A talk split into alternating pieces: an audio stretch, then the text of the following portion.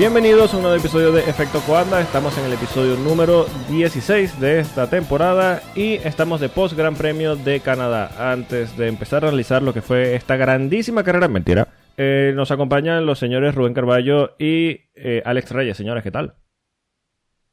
Mm, gracias a esta Fórmula 1 por hacer una carrera en Canadá mala. Oh, Qué semana. Qué fin de semana más horrible. Muy buenas, Paul. Eh, hello, buenos días, buenas tardes, buenas noches a todos los que nos acompañan en este episodio, en la cuarta temporada del podcast. Eh, primero, antes de empezar, F en el chat. F en el chat. F. Y segundo, bueno, sí, fue un gran premio de Canadá eh, que teníamos como dos años in the making y cuando por fin lo trajimos, eh, salvo cierto eh, asiático estacionando su vehículo, no hubo de qué hablar, no hubo mucho de qué ver. El compañero de Pedro Gaseoso, sí. hay que decir. Eh, eso, el compañero de Pedro Gaseoso, ese mismo.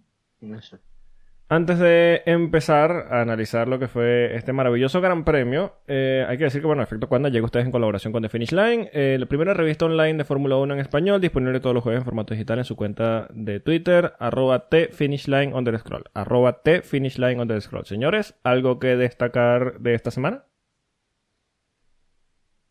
Yo no sé de qué escribiré, pero seguro que Reyes tiene la idea ya.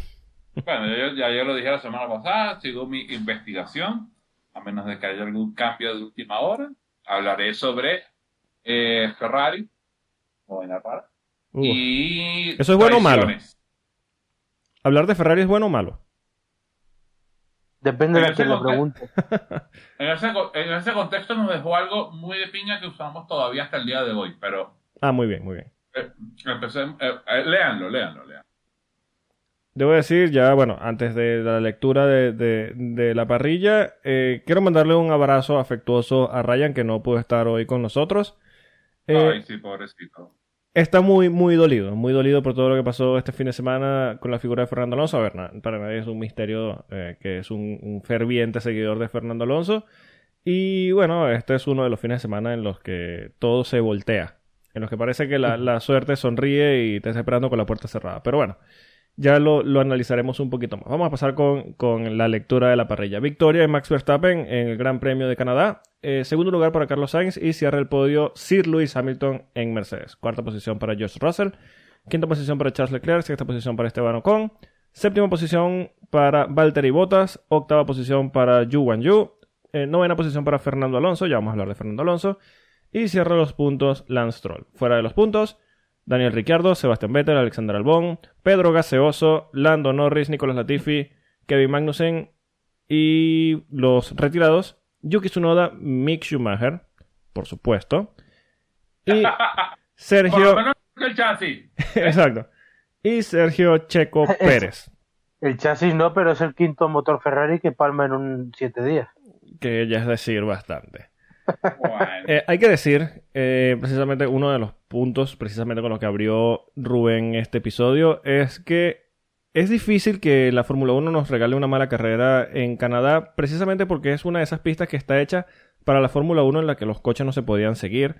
Eh, muchos puntos de frenada muy fuertes, lo que se convierten en puntos de adelantamiento. Pero nos encontramos un poquito con un gran premio se puede decir aburrido. Sí tuvo sus polémicas, sí tuvo sus momentos de tensión, pero yo creo que podríamos estar hablando de uno de los peores, bueno, seguramente estamos hablando de uno de los peores de la temporada. Ya vamos a, a ahondar un poquito en eso. Eh, vamos a, bueno, vamos a, a soltarlo una vez porque si nos ponemos a analizar cada uno de los pilotos, no, no- vamos a dejar este tema de lado. En Has general, dicho en uno, en uno de los peores grandes premios de la temporada, de una temporada ya de por sí muy mala. Sí, y precisamente eso es uno de los puntos que estábamos tocando antes de empezar a grabar y me parece interesante traerlo eh, ahora en el episodio porque mm, ya llevamos nueve carreras esta temporada, ya creo que podemos sacar una idea de lo que es esta nueva generación de la Fórmula 1 y en la opinión de ustedes, ¿esta temporada está cumpliendo? Mira, para mí, para mí realmente no es lo que me vendió. No es lo que me vendió Ross Brown.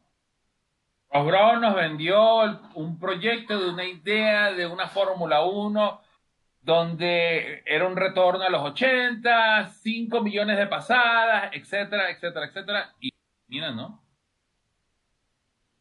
Así que los equipos, bueno, los equipos, llámese Mercedes, andan montando el drama por el marzo o el Porpo, sin nueve carreras en la temporada.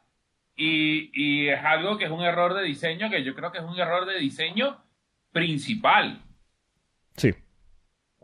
Es que de hecho, eh, el tema del, del porpoising, y perdón, Rubén, el tema del porpoising es algo que, bueno, si quieres lo, podemos hablar ahora más adelante, pero eh, ya era un concepto conocido dentro del mundo del motorsport e incluso Adrián Nui lo, lo llegó a, decir antes, incluso de presentar estos monoplazas, de que esto eh, podría ser un efecto que se presentara en estos monoplazas. De hecho, la, la, la, FIA el año pasado, lo que se conoció esta semana, eh, preguntó a los equipos para eh, meter medidas de cara a esta temporada porque pensaban que el porpoising iba a hacer aparición y los equipos muy ingenuos dijeron que no. Claro, eh, allí entra un poquito el tema de que cada quien va a tirar un poco hacia su lado, ¿no? Todo el mundo piensa que va a tener el santo grial en la mano en la mesa de diseño y termina saliendo eh, un Mercedes que, que bueno, a pesar de que terminan tercero y cuarto y que Russell sigue sumando. Eh, por cierto, eh, Reyes, creo que tú tienes un dato muy interesante en cuanto a Russell eh, sobre la carrera de Canadá, ¿no? Y por supuesto. Ojo, ojo. Ah, exclusiva. Este dato. Exclusiva. Exclusiva. George, George Russell se convierte en uno de los pocos pilotos en la historia de la Fórmula 1 que ha hecho nueve carreras y todas metidas en el. Uh, algunos le podrían decir eh, Mr. Consistency. Sí, bueno, era el Mr. bautizado, bautizado aquí, cuidado. Bautizado aquí. Sí, sí, sí, por supuesto. Bueno, eh, eh, bueno para volver al punto inicial de, la pregunta. esta Fórmula 1, a ver, yo lo veo de dos formas. Sí nos está cumpliendo en el punto de que los coches sí se pueden seguir más de cerca. En ese sentido, la, la, la, la competencia o la lucha entre los pilotos sí es más cercana eh, y no se ve ese, ese efecto que se veía hasta el año pasado con el tema de, que si se acercan a un segundo ya el aire sucio hace que el coche de atrás pierda completamente la carga aerodinámica.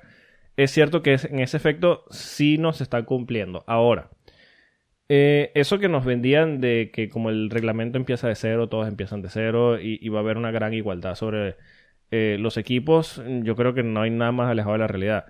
Eh, de hecho, los punteros están aún más alejados del pelotón este año que respecto al año pasado. Eh, Ferrari y Red Bull están en otra liga completamente y se vio en la carrera pasada en la que Ferrari no, no, bueno, vamos a decir que no quiso participar. Red Bull compitió solo y, y, eso fue todo lo que se vio durante la carrera. en cuanto a eso, la Fórmula 1 nos ha cumplido. Sí es cierto que, bueno, sigue habiendo una lucha interesante en la mitad del pelotón, estamos viendo eh, estrategias interesantes también, pero yo creo que en general esta Fórmula 1 nos está fallando respecto a los que nos vendieron inicialmente. Claramente. Es que, eh, a ver, yo creo que hay exactamente dos ideas muy claras. La primera es esa que tú comentabas. Eh, hay mucha diferencia entre, entre los coches de arriba y los de detrás. Es verdad que la FIA, bueno, nos avisó, de hecho recuerdo las declaraciones de Tom Bacis, en las que decía que bueno el objetivo era eh, que al final de esa temporada la parrilla estuviera comprimida en segundo y medio. Eso lo pueden conseguir, pero lo triste es que eh, al contrario de lo que ha pasado en otros grandes cambios de reglamento de la Fórmula 1, y este era especialmente agresivo, eh, no hemos visto ese cambio delante. Y lo vimos sobre todo la semana pasada. No tanto esta, que sí que ha habido al final más igualdad en carrera, pero la semana pasada vimos que si eh, Ferrari no estaba, como fue el caso, Red Bull no tuvo rival. Que no lo tuvo, no, no hubo posibilidad ninguna. Entonces, en ese sentido es un fracaso. Pero a mí la carrera de hoy me deja especial mal sabor de boca, porque es verdad que mm, los coches se pueden seguir un poco más de cerca. Eso es verdad, eh, lo venimos viendo desde el principio de temporada, pero no es lo que nos vendieron ni es lo que nos prometió en ningún caso. O sea, es verdad que el principio de temporada fue traicionero, porque claro, nos encontramos con Bahrein y Arabia Saudí, que fueron carreras muy buenas, pero a partir de ahí ha reinado más la mediocridad que otra cosa. Y yo hoy, por ejemplo, ver que, o sea, no dudo de que Verstappen iba al máximo, de que Sainz iba al máximo, el ritmo era muy parejo, pero eh, yo esperaba, por ejemplo, que Carlos mm, sí que estuvieran eh, por lo menos, no sé, posibilidad de adelantar a Verstappen y que fuera un poco como lo que pasó en Arabia Saudí con Leclerc y él y Verstappen, sin ser tan bestia, pero es que no hemos visto esos esos adelantamientos tan claros. Luego hemos visto también a Leclerc, que le pasó a Hamilton en otros circuitos, eh, por ejemplo, metido en el trenecito y, no, y si te metes en el tren es muy difícil que salgas de ahí. Es más fácil, pero sigue siendo muy complicado y no es lo que nos vendieron. Sí, yo creo que la, la imagen en general de esta Fórmula 1 queda retratada mm, en, en ese trencito que, que, estaba formado por Alexander Albon, Valtteri Bottas y, y Charles Leclerc. Eh, fueron, ¿qué? Unas cuatro o cinco vueltas o más, ¿no? Que Más, estuvieron, más, más. más, más, que estuvieron en ese Sí, tren mucho. y no podían hacer absolutamente nada porque estaban atrapados en ese tren el que no se podía adelantar. Y ojo, estamos en una pista que tiene, podemos decir fácil, cuatro o cinco puntos de adelantamiento claros y eh, se ve lo que siempre hemos comentado aquí. eh, el problema de base de la Fórmula 1 es el tamaño de los monoplazas. Son unos monoplazas innecesariamente gigantes, ahora mismo innecesariamente eh, pesados, que hacen que los pilotos tengan que tomar precauciones a la hora de adelantar porque saben que están manejando básicamente unos tanques en cuanto a tamaño y en cuanto a peso. De Entonces, hecho, eh, Sí, perdona, eh, sí. Adrian Newey vo- volvió a adelantarse a todos esta semana, aunque es algo que vemos todos, pero él es el que tiene lo que hay que tener para decirlo, que la Fórmula 1 debe ir eh, en el futuro por coches menos pesados y más ligeros. Y, y más cortos. y más pequeños, claro. Claro.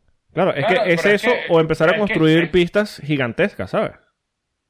Claro, pero es que ahí, ahí es donde está, ahí es donde está el problema de base.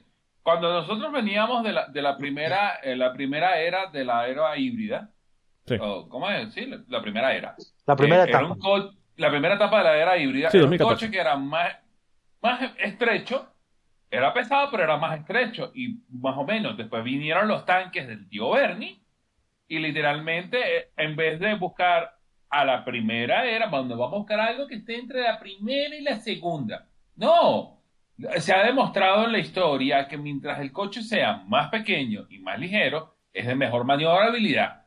O eh, vámonos para la época de los 60, de los 70. Es más, me encantan ver esas fotos que empiezan a, a- a- ponerlos por, por, por décadas.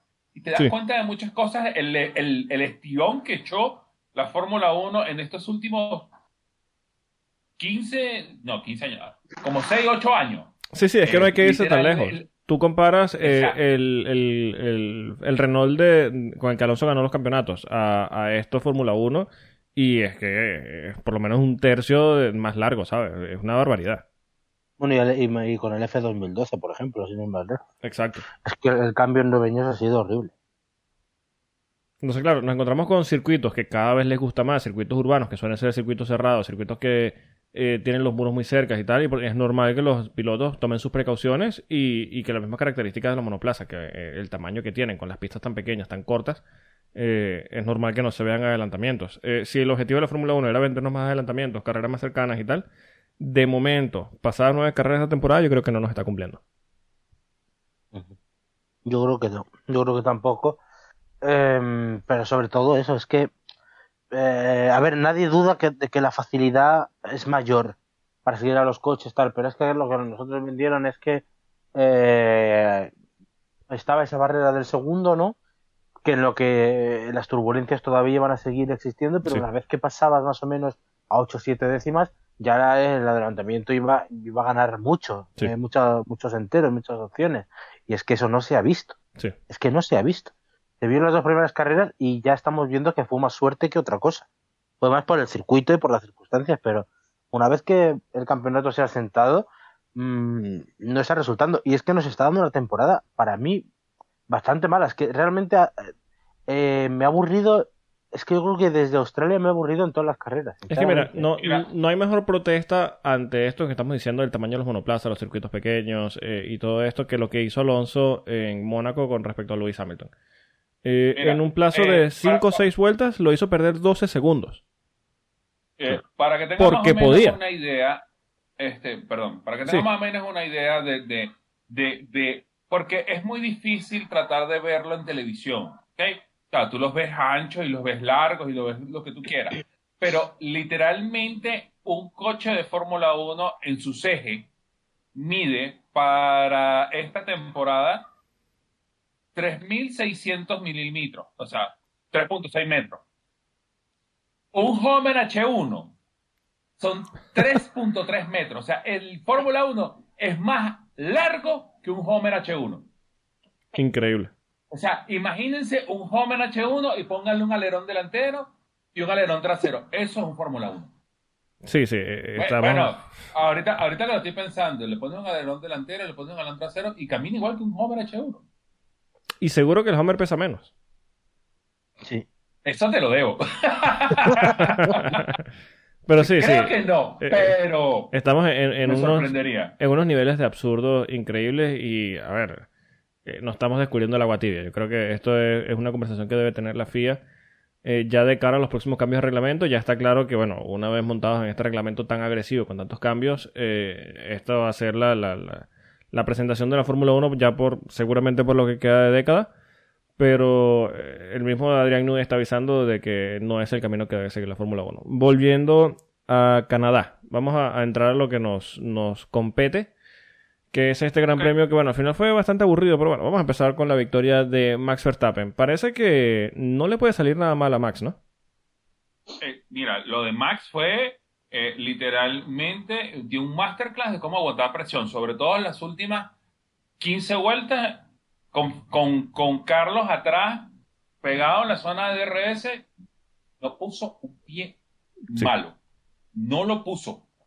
Por eso es que Max Verstappen, para los que dudaban de que si era o no era campeón del mundo, señores, eso es un drive de campeón del mundo. Sí, digo que también eh, en el tema de, que no le sale nada mal es que eh, el Virtual Safety Car le sale en el momento correcto mientras él está en la posición de pista correcta para entrar y hacer el cambio que necesite. Eh, Red Bull rara vez se equivoca en el tema de la estrategia, de hecho hace que los demás se equivoquen porque suelen ser bastante arriesgados en el tema estratégico. Y cuando está bajo presión, que le corresponde al piloto responder, es que Max Verstappen es un témpano, eh, es inamovible, no comete errores y bueno, se vio eh, bajo la presión de, Carlos Sainz.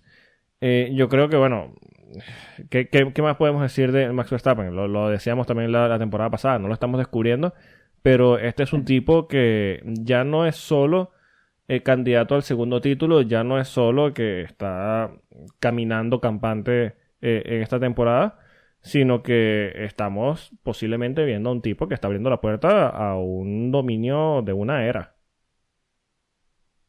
Eh, estamos, estamos en el inicio de la era verstappenista, eh, desde luego. Fíjate. Es más, yo, nosotros lo estábamos, disculpa que te moleste, Rubén, sí, pero sí. nosotros fuera del micrófono lo estábamos hablando. O sea, eh, esta era la carrera, esta es la carrera 150 de Max Verstappen en, la historia, en su historia en la Fórmula 1. Sí. Tiene 26 victorias. Ya dejó atrás a Jim Clark. Tiene a tiro a Jack Stewart. Ya pasó Niki Lauda también, ¿no? y Sí, eh, sí. a Niki Lauda. Tiene Exacto, Jim 25 Clark también. y- y 25. Clark y Lauda. eh, el tipo está a 6 de Fernando Alonso. Eh, exacto. Nosotros, nosotros estábamos extrapolando, viendo que eh, Max tiene este contrato hasta el 2028 con Red Bull y supongamos que eh, Red Bull le dé un coche bueno, vamos a suponer que le den un coche bueno así a, a lo Vettel, que sacó cuatro campeonatos del mundo. Sí. ¿Va a alcanzar a Lewis Hamilton? Es que de hecho, eh, y, y lo comentaba Rubén, a- a- aprovecho de, de decir que, bueno, es un comentario que dijo Rubén, estamos ante un tipo que, eh, a ver, cuando lo entra Lewis Hamilton a la Fórmula 1, eh, no se veía que podía ser tan dominante a pesar de ganar el título en su segunda temporada. Eh, pero hoy en día yo creo que podemos decir eh, eso, ¿no? Que a Max sí se le puede ver esa característica de piloto que, que marque una era y que pueda ser, como ya ha pasado en otras oportunidades, una Fórmula 1 bastante aburrida porque, a ver, lo hemos dicho en otras oportunidades, es el piloto que ahora mismo está en mejor forma de todo el motorsport a nivel mundial y no tiene pinta. A ver, hablábamos también fuera de micrófono de- del tema de, de- de pilotos históricos en su pico y tal, de, de cómo se podría medir este Max Verstappen, pero lo cierto es que Max Verstappen tiene 23, 23 años, 24 años. Y. Bueno, 24. 24, 24. Y no sabemos ni siquiera si está en su pico. Es que me- yo decía eso, in- incluso en eso me recuerda a Fernando Alonso, ¿no? Siempre decimos que Fernando eh, es como el vino, va mejor con Sí, los años. Y parecía que el de 2005-2006 era tremendo y luego pasamos al de 2007. Y cuidado, cuidado, que, que ya veo a, lo- a los que nos escuchan, cuidado que ya vamos a hablar de Fernando. Sigue, perdón. Sí, sí. Vamos a hablar mucho de Fernando. Sí, de sí. Eh, pero, pero bueno, que siempre nunca sabes hasta dónde puede estar Fernando. De hecho, una demostración fue pues, su sábado de Fernando, Sí. el de, de este fin de semana. Pero Verstappen es, me recuerda también eso en el sentido de, a ver, claro, eh, le hemos visto ya madurar, le hemos visto pasar de un Verstappen muy temperamental y muy caliente a un Verstappen frío y calculador, porque lo que ha hecho hoy, por ejemplo, solo se entiende desde el punto de vista frío y calculador. Sí. De un tipo que el año pasado de 22 carreras en 18 19 no se quiebra ni un mínimo luchando un mundial contra Lewis Hamilton en la temporada a lo mejor más salvaje de la historia en cuanto a batalla Sí. eh, al nivel de lo que se había visto 30 años atrás. Es que el- la, la- lo que es la evolución ha sido meteórica. Entonces, claro, tú ves que ya tiene un título, que este año, para mí hoy ha dejado medio título sentenciado, ahora queda el otro medio. Pero para mí hoy sale con medio título en el bolsillo. Va por dos. Tiene 24 años, ese es el problema. Es Sí, que exacto. Fer- Fernando está en un nivel altísimo y tiene 41. Es que lo lógico es pensar con la preparación que tienen los pilotos hoy en día, es que a lo mejor, pues sí que le quedan casi 20 años de carrera. ¿A dónde llegará? Es que no se sabe. Pero yo sí Mira, que yo- creo, y perdona que acabo, es, creo que es el, o sea, para mí es el único piloto, Fernando lo ha conseguido alguna vez, ¿vale? Pero yo también soy muy alonsista. Pero me parece que es el único piloto para mí que yo le veo capaz de romper la jerarquía establecida. O Sí. sea, eh, es verdad que esto luego cambia mucho porque parecía que los siete títulos de Michael nadie iba a llegar. Llegó Hamilton y, y bueno, con una era híbrida portentosa lo ha conseguido. Pero creo que pasar de siete, llegar a los números de Hamilton, eh, igualarse con las grandes leyendas, o sea, estar lo que decíamos antes a micro cerrado, en el escalón de, de Senna, de Prost, de Fangio, Schumacher, Alonso, eh, incluso poder superarles, el único que me lo está transmitiendo de una manera clara de decir es que puede llegar, es que es que lo tiene aquí, es Verstappen. Mira, yo estoy aquí mientras está hablando Rubén, yo estoy haciendo lo mejor que yo sé hacer en mi vida, que meterme en los números. Mira, trayendo un pool de pilotos de cinco pilotos eh, actuales y del pasado.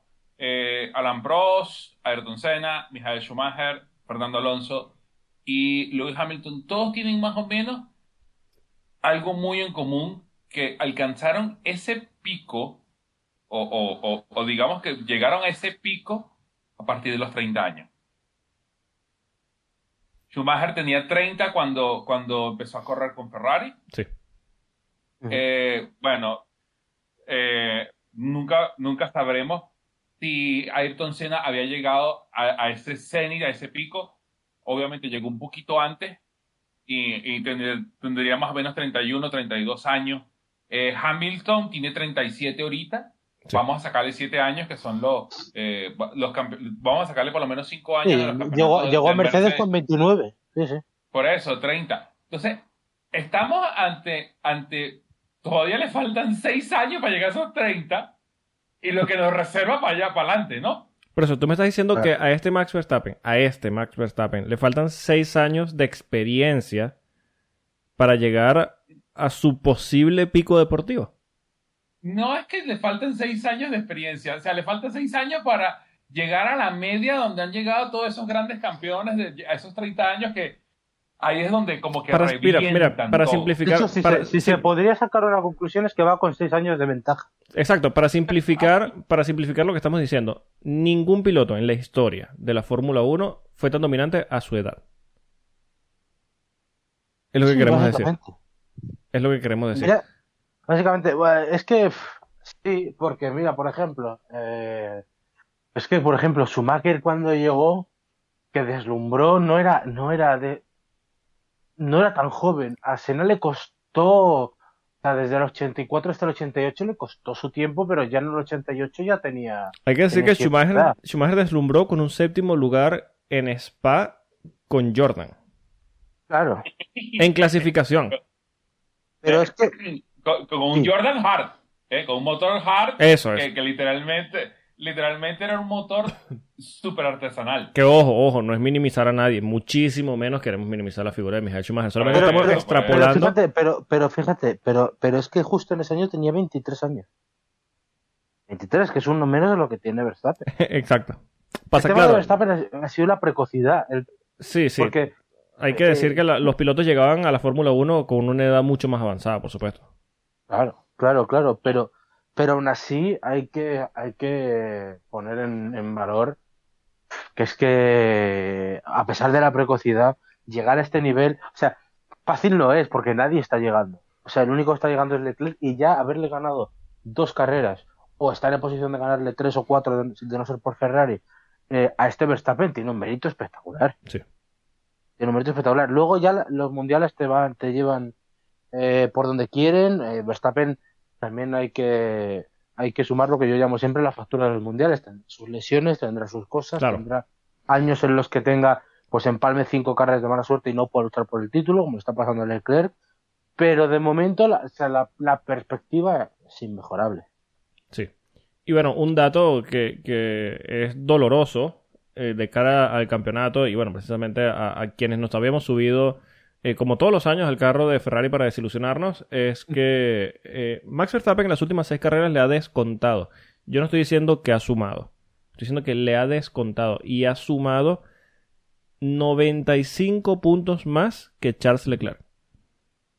Sí. Quiero dejar un momentito de Estando reflexión. Leclerc en posición de ganar tres carreras. Exacto, estando Leclerc en posición de ganar tres carreras. Quiero dejar un momentito como para que ese, para que quien nos escucha pueda absorber ese dato. Son, Exacto, let it thinking. sí, Let it thinking. son seis carreras y son 95 puntos más que ha sumado Max Verstappen respecto a Charles Leclerc. Son 150 puntos en juego solamente. Bueno, 156. pero- Ciento- exacto, 156 puntos en juego y le ha recortado 95. Eh, eso habla Eh, primero muy bien de Max Verstappen, segundo muy bien de Red Bull, de la forma que se recuperaron de los problemas de fiabilidad a principio de temporada y habla muy mal del estado de forma de Ferrari. Es que, es que lo peor es que de todo eso, probablemente Leclerc tenga culpa de una cosa, Sí, de exacto. un error, que no fue el puedes- de, Exacto, tú no puedes de achacarle a Leclerc que se haya caído, no puedes achacárselo. Claro. Es que Leclerc en las últimas carreras ha estado para, ha estado para ganar. Para mí es que yo ya te digo que hoy, para mí es que deja medio título sentenciado. Sí. Verstappen ya le está metiendo 46 puntos a Checo después de los problemas que ha tenido, por lo tanto mm, se acabó la batalla, la supuesta batalla por el Sí. primer puesto en Red Bull, y luego son 49 a Leclerc. O sea, o sea, para ganarle 49 puntos a Leclerc tienes que tener el coche que tenía Hamilton el año pasado o no lo hueles. Es que mira, necesitas dos DNFs de Max y ganar las dos carreras para sacarle un punto. Sí. eh, a mí no me gusta usar este término, pero es que literalmente tanto Max y Red Bull hoy en día están en estado de grasa. Sí, sí, completamente. Eh, Pero sí. eh, eh, me parece tan, tan cringe usar ese estado de grasa como eh, sacó petróleo. Sí, Pero- sí, exacto. ¿Sabes cuál es el problema de esto? Que puede que a Red Bull le vuelva a venir una época mala, sí, porque es probable, pero es que cuando le venga a lo mejor ni mundial ya. Pero es que, eh, Rubén, vamos a empezar por el principio. Tú dices cuando le venga una época mala a Red Bull. ¿Cuánto fue la época? La, la única época mala de Red Bull que yo recuerdo era la etapa cuando estaban desde que compraron Jaguar y No, empezaron no, pero a- no, a- no, no, no, no, a- me refiero a racha, racha, racha. sí, ponte Ah, una, una la mala Ojo, Me racha. refiero a racha tipo de principio de temporada, esas dos carreras, los dos abandonos de Verstappen. Sí, ponte que de aquí- Puede pasar que en medio de la temporada europea venga, pero es que están tan bien que yo creo que si Verstappen acaba teniendo problemas, serán ya cuando el campeonato esté peor todavía. Sí, es que ponte que de aquí No. a la carrera 16-17 de la temporada y en tres carreras malas y que la diferencia sea ya de 140 puntos. Es que ya no va a importar. yo- yo- ¿Cómo es? Eh, no- a, a este ritmo, Verstappen puede dejar el mundial en jaque y no hemos salido de Europa. Sí, sí, sí, es que puede... Y lo- bueno, y, aquí... lo, y- y lo grave es que Ferrari no está lejos. Quiero decir, hoy, el hoy es un ejemplo, la carrera de, de hoy es un ejemplo de que, a ver, parecía que Verstappen iba a ganar con más superioridad de lo que lo ha hecho. Yo creo que la superioridad la demostró sobre todo en ese segundo stint al principio, Sí. Que venía volando, y yo creo que con neumáticos nuevos podría, si, si Carlos no llega a parar, yo creo que Verstappen podría ganar la carrera tranquilamente. Pero luego, el- lo que ha sido esa batalla directa después del safety car, se ha visto que la diferencia no era tan grande. Sí, Y claro, Ferrari puede pensar, vale, es que eh, va a haber carreras que la pueda ganar seguramente. Si no tienen problemas, de las próximas, yo qué sé, cinco, a lo mejor ganan dos. Pero es que no te da para luchar contra este Verstappen. Es decir, ya esta distancia es muy difícil de, de- de darle la vuelta. Es que mira, precisamente ahora que estamos hablando de, de, de Ferrari, yo creo que ya, bueno, no podemos decir más nada de, de, de Max respecto a su Va- victoria y va- a su va- estado de va- forma. Vamos con Carlos, vamos con Carlos. Sí, más allá de Carlos, eh, quiero tocar un momentito la puerta de Ferrari, porque sí se le puede achacar mucho de los problemas y la distancia de puntos que hay actual, eh, Fox- actualmente. One Fox smash my door. ¿ok? Sí, se le puede achacar a, Carlos, está bien, ha tenido muy malos fines de semana, ha tenido muy mala suerte, es cierto que ha pecado de desconcentraciones en momentos en los que no debía, pero este fin de semana, la carrera de Canadá, los dos pilotos de Ferrari hicieron todo, pero absolutamente todo bien. Absolutamente todo. Y quien falló fue la escudería. Eh, está bien que con, con Carlos, eh, tal vez, bueno, eh, al final terminó a menos de un segundo de, de Max y, y pudo luchar realistamente por la, por la victoria. Pero eh, las paradas en pits de Ferrari son algo imperdonable ya a estas alturas. Estás luchando por milésimas y estás haciendo paradas de 5 segundos. Eso es inaceptable. Es que, creo ese es, el- es que ese, es que ese es el detalle, Polo. Cuando Red Bull viene, tú no ves que Red Bull pone un pie malo. Ni los pilotos, ni los ingenieros, ni los mecánicos, Sí. nada. De repente ponen uno, un, así, pero medio pie. Pero en Ferrari todos los, todas las carreras tiene que ser algo que al final del día te termina jodiendo todo el fin de semana. Es que mira, Ferrari puede tener el fin de semana perfecto, pero cuando dicen box box, todo el mundo se lleva las manos a la cabeza. Dice, ya yo no sé qué esperar. O, o no, o no están preparados, o se va a atascar una pistola, o el gato no va a levantar el monoplaza. Algo va a pasar, algo va a pasar, van a perder tres segundos y se va a complicar la carrera. Entonces, eh, eh, a ver, estamos acostumbrados a que Ferrari sea el meme, ah, nos reímos, eh, sí, Iñaki rueda la puta que te parió, pero eh, es ya más realidad que meme. O sea, ya, ya no es un tema de, de, de burla, es un tema de que tienen que buscar ayuda, es un tema de- A ver, yo leí una estadística hace un par de años de que eh, Red Bull hacía en práctica dentro de su fábrica unas 900, o sea, practicaban 900 paradas en pits, 900 cambios de ruedas antes de cada carrera. Esto lo hacen los demás equipos, que me gustaría pensar que sí, pero si lo hacen, por lo menos en el caso de Ferrari no se nota. No. Mira, pu- pueden hacer 900 paradas, pero a la del millón de dólares, que es la que te importa, entonces es la que se le cae. Entonces tienen el efecto Sainz, que los focos le, le pueden. Eh, bueno, pero, pero, pero es que yo no sé si es que se, si es que los mecánicos se intimidan Viño Iñaki, a Matías, no sé, no sé, ven una cosa roja que se acerca, no lo voy a cagar, no lo voy a cagar, uy, la cagué.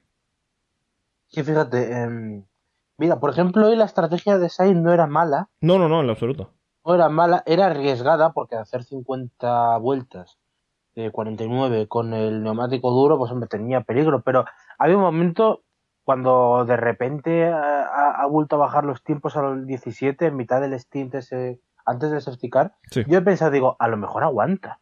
Y si aguantaba lo mismo ganaba la carrera, o sea, no estaba mal tirada. Bueno, con él se han comportado, pero por ejemplo, lo que le han hecho a Leclerc, que luego hablaremos de Leclerc, pero por dejarlo cerrado ya aquí, Sí. o sea, lo de... Es verdad que era una situación ya dramática porque Leclerc para en la vuelta 42 eh, porque ya no tiene agarre, pero es que encima le sacas detrás del trenecito que, se ha- que le ha costado años de vida. Por una mala Y parada. le sacas ahí. Por una mala parada. Es que, chico. Porque estratégicamente él hubiese salido delante de ese trenecito que No, hubiese sido lo sea, ideal. liter- literalmente le separaban dos segundos de la cabeza del trenecito y la parada es de cinco segundos. Exacto. Es que no. Entonces, claro, eh, al final de, de- de la carrera tú escuchas el Team Radio y escuchas al Leclerc, mira, bueno, eh, sí, ¿qué, qué vamos a hacer? Vamos a analizar la carrera y tal. Pero, a ver, De hecho, de- después del error, lo que le ha salido a Leclerc decir es un wow. sí, exacto. Es que claro, eh, que- él sale de boxes y ve cuatro o cinco pilotos que están adelante, adelante, adelante, adelante y dice, coño. Me recordó precisamente a un video que vi durante la semana de ese momento en Mónaco cuando le dicen eh, box for hearts. Y en el momento que entra Pitts, stay out, stay out, stay out. Coño, Leclerc ahí, que ojo, Leclerc suele ser un tipo bastante político y bastante agradecido eh, en el tema de Ferrari, bastante cuidadoso. Lo que hizo fue gritarles, fuck, what are you doing? Sí, exacto. Eh, aparte de la, de, de- de la gran seña italiana de los dedos, ¿no? Sí, sí, claro, eso es sea. inamovible. Pero Ah, es un tema de consigue hasta, Ferrari, ¿eh? hasta cuándo. sí. Y, y esto, yo creo que. Ferrari, Ferrari consiguió, Ferrari consiguió partir Charles Leclerc. Con Carlos lo está intentando. Sí, eh, bueno, yo creo que, que Carlos se rompe solo, pero. Bueno, No, Ya- ya que no estamos- con Carlos, que Carlos tuvo la carrera de su vida. ¿eh? Sí, sí, sí. Vamos, vamos a cerrar a, a Carlos, porque lo, lo cierto es que Carlos no cometió un error. Eh, Para mí, piloto del día, no sé para vosotros. Sí. Para mí, No, para mí, piloto del día, de verdad que sí. sí, yo creo que sí. Porque Más tomando en cuenta los fines de semana que venía teniendo. Bastante No, inconsistente. y, y- y aparte de eso, las últimas 15 vueltas de Carlos Sainz son de libro, completo de cómo hacer presión. Lo que pasa es que necesitaba que la recta posterior de Canadá midiera como 600 metros más. eh, Sí, Sí. pasa que esa lucha. Pasa que Max es un tipo muy inteligente. Él sabe dónde estaban la- las ventajas del Red Bull y dónde estaban las ventajas del Ferrari y dónde estaban las debilidades de cada uno. Eh, Max sabía que el Red Bull traccionaba mejor que el Ferrari en la eh, después de, la última horquilla antes de la recta posterior y allí es donde le sacaba ventaja a Carlos. El resto de la vuelta Carlos estaba muy encima de él y eso lo aprovechaba Max para alejar, para marcar un poquito de distancia No, y- y, y no- aprovechar esa Y zona no de nada más eso, Polo. Y no nada más eso, Polo. Él sabía de que Carlos en esa, en esa doble zona de DRS le iba a tirar todo lo que tenía. Y entonces él lo que hacía era, bueno, yo tengo la suficiente ventaja, espero que se me acerque.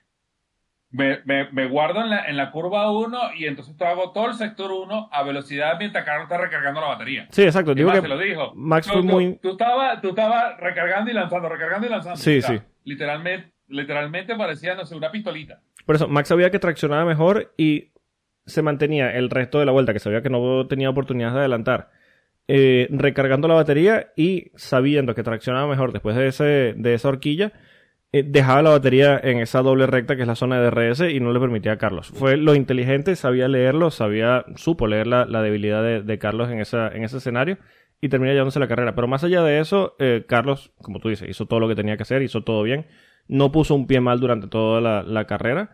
Y es un fin de semana que sí, yo entiendo, no se le vio especialmente eufórico con esta segunda posición. Eh, está claro que quería la victoria y la tuvo allí en la mano.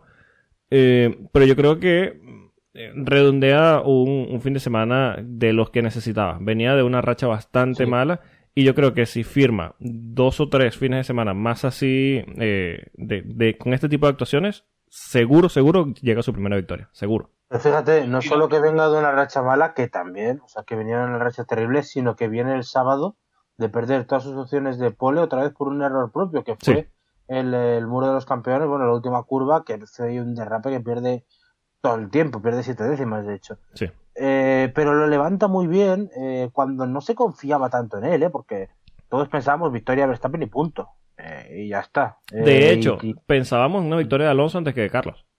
sí, No, eh, exacto. pero una cosa que sí me conforta escuchar, o me confortó verlo, es la diferencia de ese Carlos Sainz corriendo en McLaren buscando esa victoria en, en Italia Sí. a este en Ferrari. Está mucho más centrado porque en Italia se le sentía en esa época, se le sentía que necesito esta victoria, voy por sea, la desesperación. Pero aquí Sí. dice, bueno, lo voy a intentar y lo intentó hasta la última vuelta. En la última vuelta sí lo soltó y lo dejó y bueno, no, no, no doy para más. Y lo curioso de eso es que ahora está más desesperado que entonces. Sí. Pero Bueno. se le nota menos. Sí, ha aprendido a, a tener cabeza fría, o por lo menos eso lo, lo- lo ha hecho durante el, el Gran Premio de Canadá. Y yo creo que viendo los resultados va a ver que esto es lo que necesita correr de esa forma. Es la manera en la que ha corrido Max Verstappen y la que le está funcionando y la manera que ganó un título. Así que yo creo que si llega a hilar más fines de semana de esta forma, va a justificar la, la renovación de parte de Ferrari. Yo creo que, a ver, es el primer paso hacia el click, que ese famoso que Sí. hemos comentado alguna vez, de que ya con buenos resultados pues le cambie un poco la presión. Eh, el, fin de, o sea, el fin de semana no tanto, pero el domingo es espectacular. Y bueno, vamos a ver cómo, cómo avanza, pero de verdad que la carrera es muy buena, o sea, esa presión sobre Verstappen, aunque sabíamos que no le iba a pasar, yo creo que todos lo teníamos Sí. claro. Pero ya la, solo el hecho de estar ahí ya, ya le, le, le enriquece y, y es eso, o sea, cuando antes del safety car ya algunos hemos empezado a pensar, ojo que a lo mejor la gana, ojo, porque no era fácil aguantar esa distancia con, con unos neumáticos duros tan, tan longevos ya. Sí, sí, está eh, complicado. mucho, mucho mérito. Sí. Una muy buena carrera de, de Carlos Sainz y ojalá nos regale más fines de semana de, de esa forma, a pesar del equipo en el que está. Vamos a hablar de, de, de Lewis Hamilton porque yo creo que podemos decir, eh, yo creo que claramente, eh, a ver, hay que decir, durante toda la temporada, y esto hay que decirlo, George Russell ha sido con diferencia mejor que Lewis Hamilton, eh, creo que podemos decir incluso que en todas las carreras. Pero debemos menos, decir... menos en la primera, sí. Sí, salvo la primera. Pero debemos decir que en Canadá, Lewis Hamilton se vio superior a George Russell eh, en ritmo de carrera, eh, incluso en clasificación, a pesar de que, bueno, Russell no tuvo esa última oportunidad por querer salir a una pista mojada con neumáticos para seco. Pero eh, yo creo que podemos decir que Lewis Hamilton nos regaló una de esas carreras que primero necesitaba y segundo que lo tiene en la posición eh, o que nos recordó a ese Hamilton de, de, El de siempre. apenas, sí, de la- apenas la temporada pasada de que es un tipo que, que puede estar allí. Eh, hablábamos de que, bueno, es un tipo que tal vez no está acostumbrado a adaptarse al monoplaza ya que tenía un monoplaza adaptado a él, pero ha respondido de grandísima manera y ha hecho una muy, muy buena carrera tomando en cuenta los problemas de, de Mercedes. Mercedes ha mejorado mucho, hay que decirlo, eh, respecto sobre todo al inicio de temporada, eh, pero Lewis Hamilton cierra un domingo muy bueno, una grandísima carrera y yo creo que un podio merecidísimo. Bueno, Para mí- vamos a empezar, vamos a empezar por el principio. Hay que recordarle a la audiencia de que este es uno de los circuitos talismanes de Lewis Hamilton. Claro, este y claro. Hungría. Entonces, bueno, ya venía con eso, regresó de Hungría. Eh, venía de cumplir 15 años de su primera victoria en Canadá. Sí, Entonces, bueno, creo que todo eso se conjugó al final del día para que Lewis Hamilton como que dijera, bueno, vamos a dejar el porpoising a un lado, el marsopeo, el que me está partiendo la espalda y vamos a, vamos a dedicarnos a sacar una buena carrera.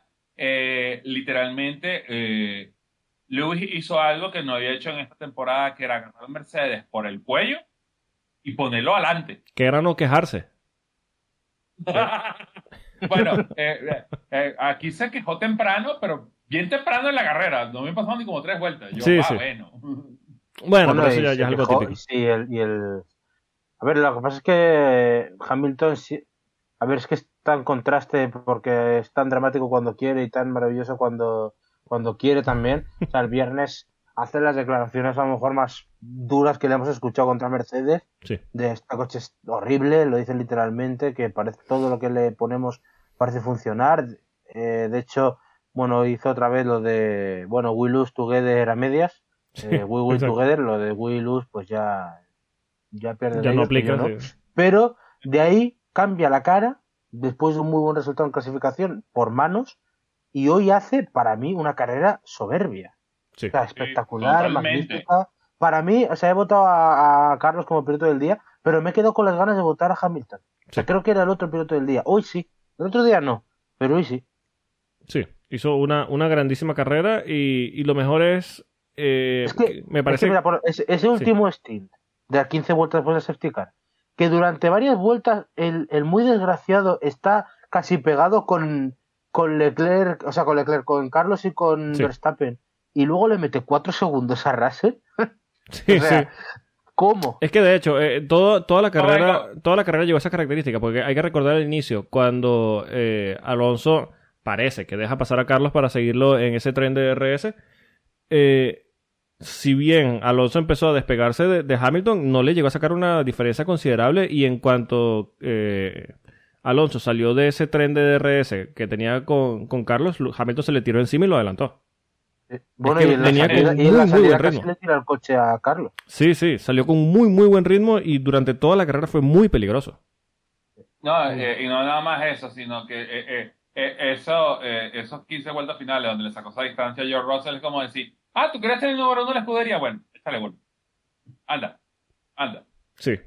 Sí, bueno, eh, a, a ver, no estamos descubriendo tampoco a Lewis Hamilton, no tiene siete títulos. Sí, Por casualidad. exacto. Muy ayudado por un monoplaza muy superior, pero hay que estar allí y Coño. hay que ganarlo. Pablo tenía la oportunidad perfecta de decir ocho títulos y que a lo mejor le robó uno. Pero bueno, la dejó ir. De no ser por, por Rosberg y, y Max tendría nueve, pero... Ah, O por No te Kimi en tendría esa 10. no te metas en esas aguas. Pero bueno, yo creo que, que poco No, más no, se puede no, decir no, de, no de quieres Hamilton. que, no quieres que Twitter F1 te, te, te cancele. Ah, El Team LH 44 Bless. vengan a mí, no le tengo miedo a ninguno. Ah, ya lo escucharon. Arroba, Alex, eh, arroba Spike Magnum.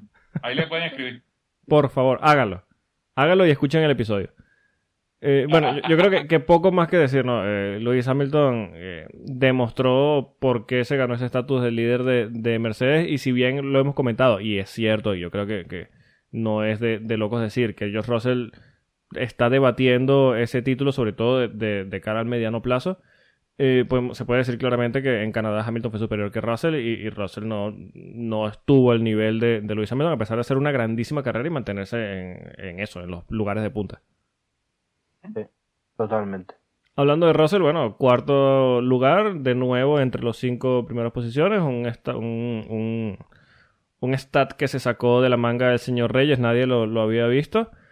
Eh, una muy buena carrera, se vio a Russell también muy, muy rápido. Eh, y bueno, yo creo que lo salvó un La- poco la- el último safety car porque seguramente, bueno, y también la, maravillosa estrategia de Ferrari porque eh, Leclerc se le podía haber tirado encima ya no solo a él sino a, a Hamilton también, pero Yo- eh, una muy buena carrera de George. Otra. Sí, yo creo que la única, la, yo creo que la única mancha negra que tiene la carrera de George Russell es que Lewis Hamilton decidió que hoy quería violencia y se montó en el podio, porque eh, siguiendo el tren que vamos este, estableciendo durante esta temporada, eh, literalmente George Russell estaba pasando coleto con él. Sí. Sí. Sí, Pero e- bueno, e incluso eh, ve- mantuvo... ve- Veamos, lo que hay que ver es que si esto es un blip dentro de esta evolución del piloto británico Sí. o, o es que ya viene un shift y se viene la pelea interna dentro de Mercedes. Veremos que nos repa que no que en dos semanas cuál será la respuesta. Sí, a mí, a ver, me va a costar después de tanto dominio descartar a Mercedes ya, pero yo creo que se puede decir sin miedo a equivocarnos mucho que Mercedes no esté en la No lucha por el título. No lo digas. Ya, no, no, lo voy a decir. Mercedes no a está en la lucha por el título. Eh, dicho esto, me gustaría que se armara esa pelea interna porque yo creo que hay un cambio generacional en puertas dentro de Mercedes y, y no hay mejor forma de, de verlo para uno como aficionado que con sangre en el río. Pienso yo. Claro que sí. Bueno, sobre todo cuando es un cuando es un río que tú dices, no, y no pasa nada, y de repente ves la sangre y que, ah, ok. Oh, sí, pasa, Dale. sí. Sí, sí, sí pasa. ¿cómo Y lo- Déjame, déjame poner una sillita por aquí a ver qué va a pasar. Y algo que me gustaría que pasara, ya porque de verdad no, no aguanto más al tipo, es que cuando empieza a correr la sangre, Toto Wolfuya. Que diga, ¿sabes qué? Yo ahora quiero un puesto ejecutivo, yo ahora quiero estar en la oficina, no quiero estar más en pista. Huye, desgraciado, lárgate. busca- como- por favor, búscate Norbert Howe de nuevo. Hay que decirlo cada vez que se menciona, por supuesto, fariseo. Por supuesto, Uh. siempre. Desgraciado. Como es, eh, como el, el fariseo que, que en esta carrera le hizo backfire, ¿no? No, no, pero por cierto, hablando de fariseo, o sea, terrible lo que hizo este viernes eh, mm, Mercedes, ¿eh? Eh, No sé si los, eh, os lo visteis, pero presentaron aquí en, en, eh, en Canadá un nuevo fondo Sí. con un doble soporte, un doble tirador, eh, y bueno, la, la FIA solo te deja uno.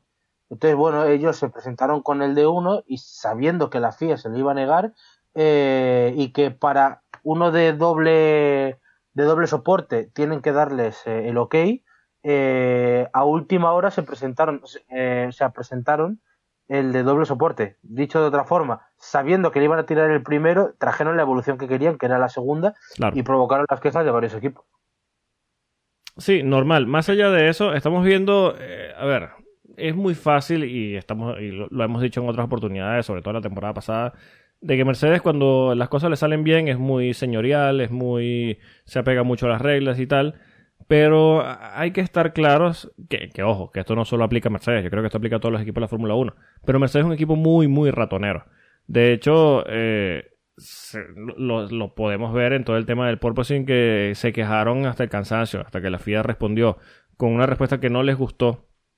Eh, Pero es que, pero, pero es que, es que eso me parece, a mí me parece magnífico. O sea, que tú vayas a quejarte a la FIA después de años de favores literales que, que están hartos de hacerles favores y de repente la FIA te responda con una medida que te perjudica, me parece grandioso por parte de la FIA. Sí, lo, lo mejor de todo esto es que el día viernes, eh, a ver, los días viernes de carrera, Estefano Domenicali, el presidente de la FIA, eh, de la Fórmula 1, perdón, Oh. eh, decide o, o regularmente hace un desayuno con los jefes de equipo.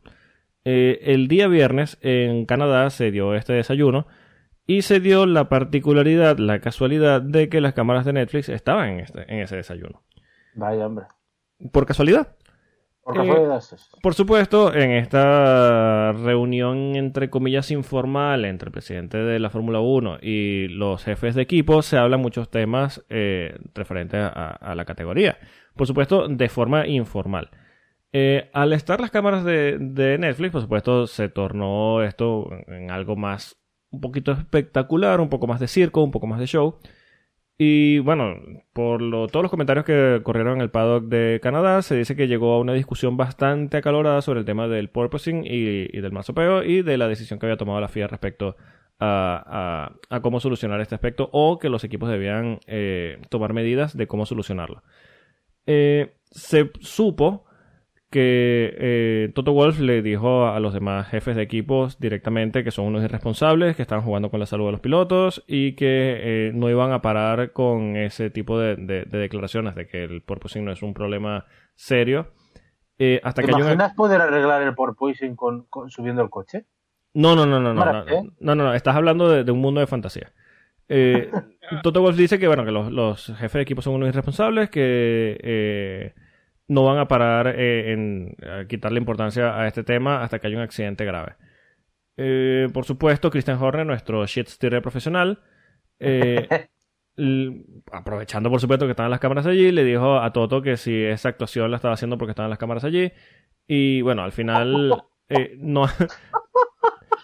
Lo bueno es que todo esto. sí, Lo to- peor es que, sí- es que tiene razón. Sí, sí, sí, claro. Y todo esto lo vamos a ver, por supuesto, en el eh, Drive to Survive de la próxima temporada. Pero, eh, bueno, al final no se llegó a ninguna conclusión porque no es una reunión formal donde se tomen decisiones.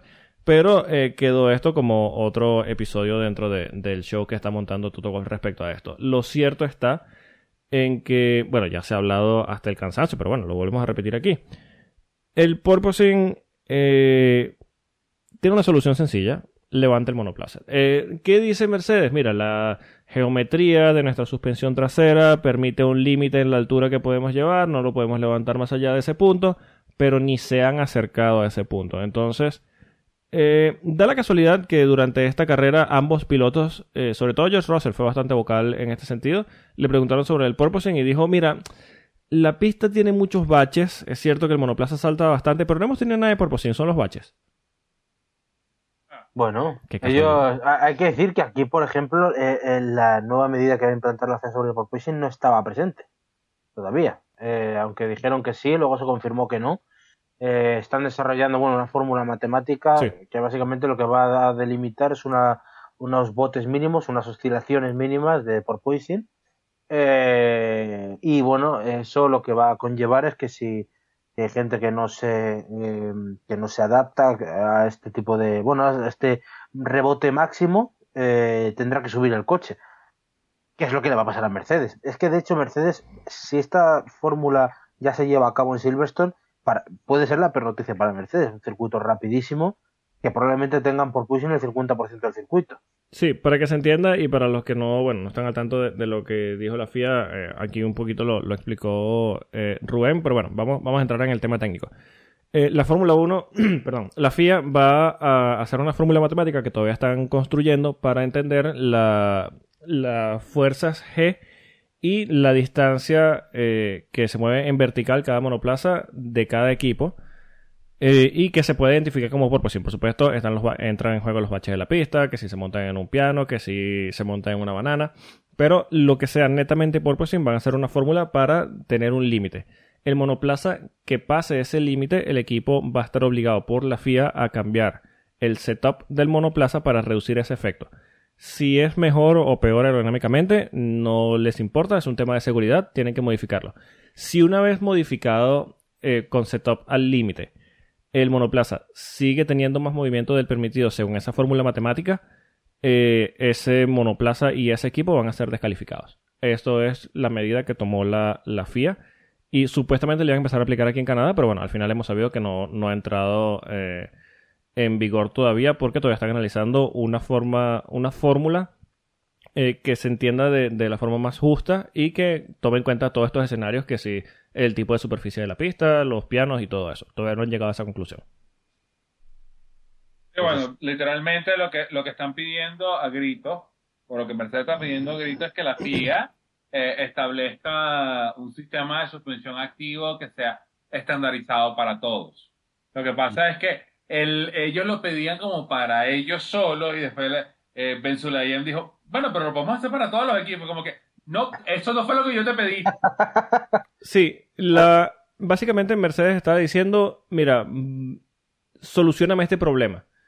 Y lo que le dijo la FIA es, para entendernos, o lo solucionas o te descalifico. Pues solucioname esta, ¿no? Exacto, solucioname esta. te falta calle. Eh, claro.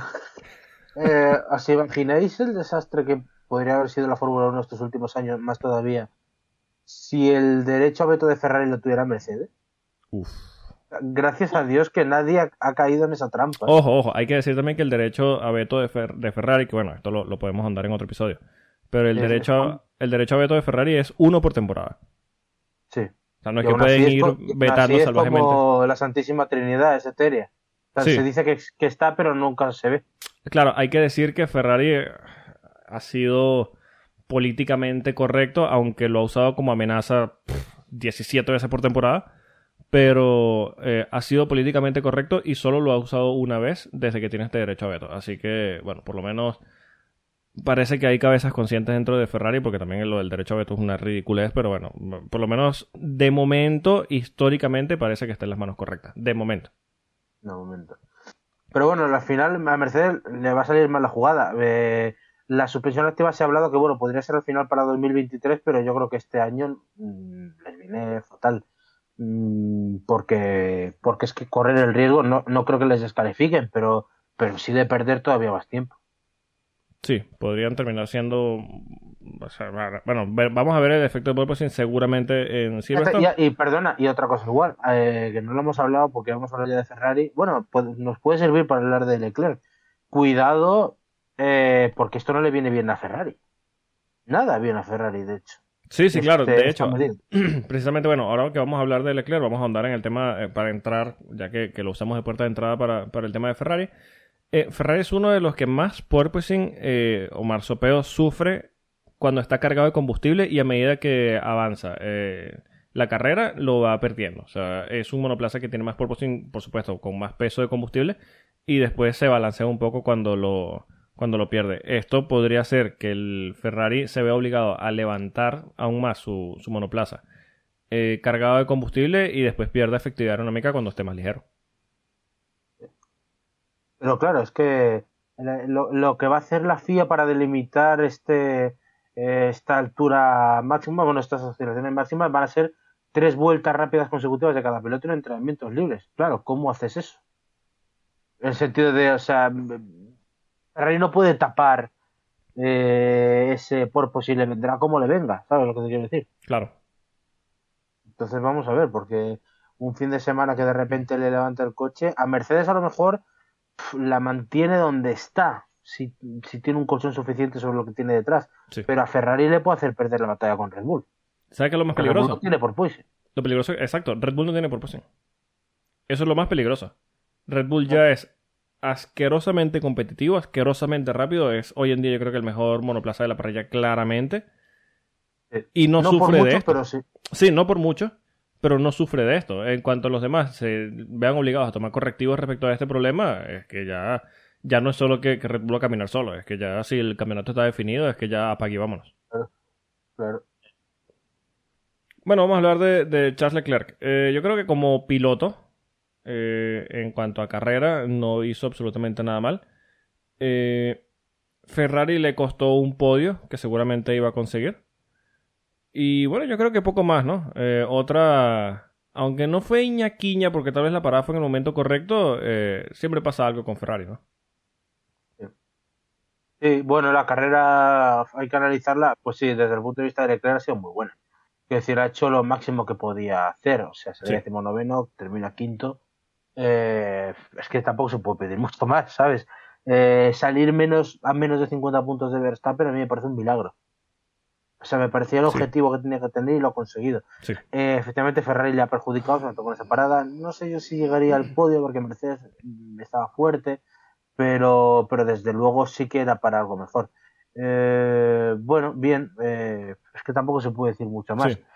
Ah, sí pensar en que con este motor nuevo que han introducido, esa cuarta unidad, en las próximas carreras va a tener cierto plus sobre, sobre Red Bull, Sí. pero me parece de lo poco positivo a lo que se puede aferrar Leclerc.